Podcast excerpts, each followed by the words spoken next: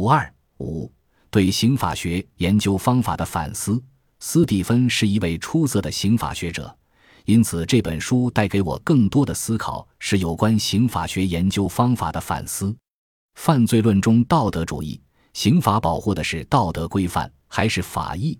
这是刑法学的基本问题。当前，绝大多数中国刑法学者认为刑法保护的是法益，这深受穆勒观点的影响。穆勒在《论自由》一书中所提出的损害原则，一直是刑法规范正当化的基础。法益理论虽然是一种来源于德国的知识话语，但它基本是穆勒损害原则的德国制造，其哲学基础也是穆勒式的功利主义。这种立场反对将刑法作为维护道德规范的工具。然而，斯蒂芬对穆勒自由观的有力驳斥。让我们不得不反思道德主义在刑法中的作用。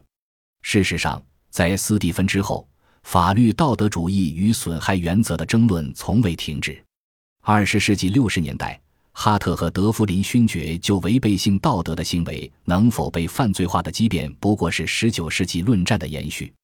二十世纪八十年代，美国法学家范伯格在其四卷本的巨著《刑法的道德界限》中，细致地研究了穆勒的观点，发展了穆勒的损害原则。他讨论了能够为犯罪化提供合理辩护的四种原则：损害原则、冒犯原则、法律家长主义和法律道德主义。作为穆勒的门徒。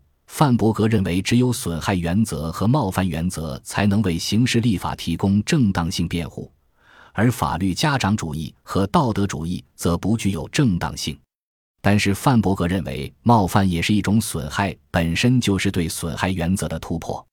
范伯格的观点再次引发道德主义与损害原则的争论。持道德主义的学者批评范伯格逻辑立场不一。认为冒犯原则会不可避免地滑向法律道德主义。当前，美国仍有一些重要的学者都为法律道德主义辩护。法律道德主义仍具有强大的生命力。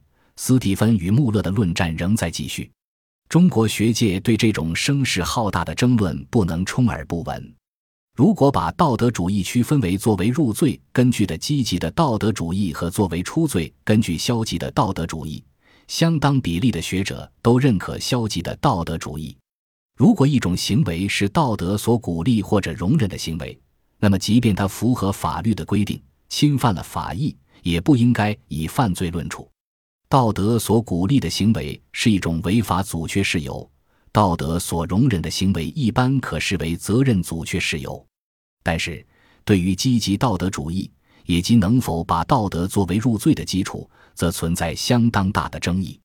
斯蒂芬的贡献在于，他关于强制的三原则可以为积极道德主义在刑法中的作用提供一个可供操作的限定性标准。如果不承认积极道德主义，现行刑法中许多罪名无法得到合理的解释，法益理论也会空洞无益。事实上，法益的内涵、权衡。放弃都取决于道德规范的要求。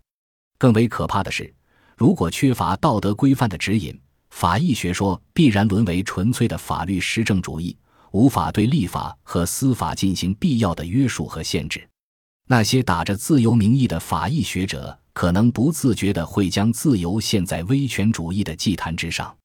不要忘记，法医学说的开创者宾丁就是国家权威主义的代表。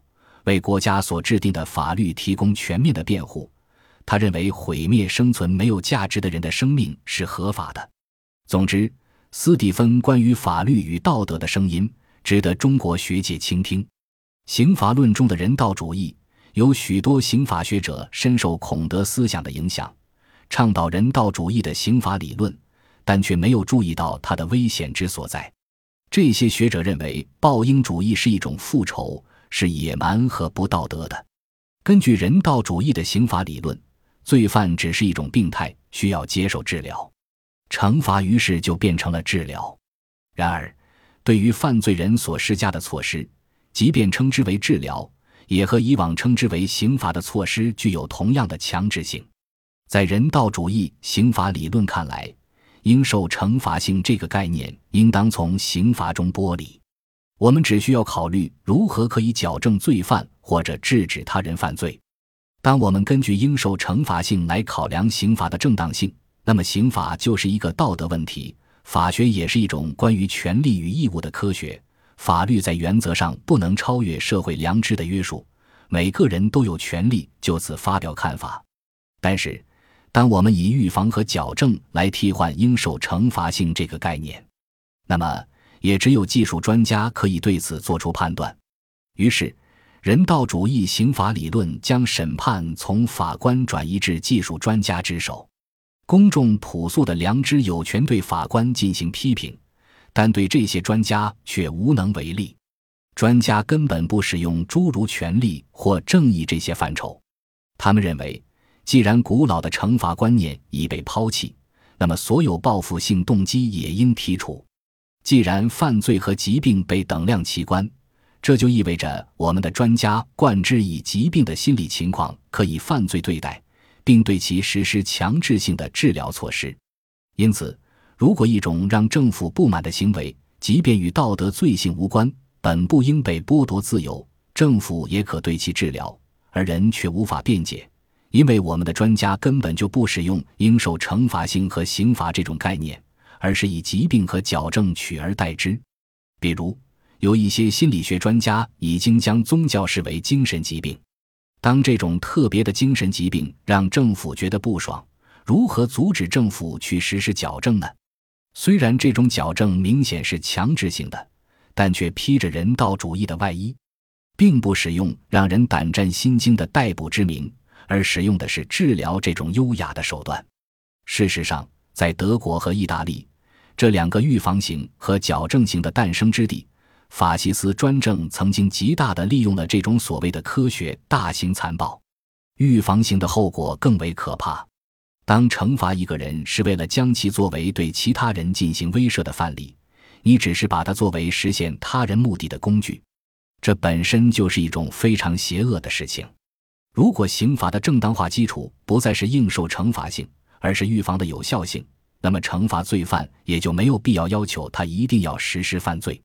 仁慈是与公正相对应的，离开了公正，仁慈也不复存在。正如 C.S. 路易斯所言，仁慈只有当其生长于正义岩石的缝隙中，才能开花。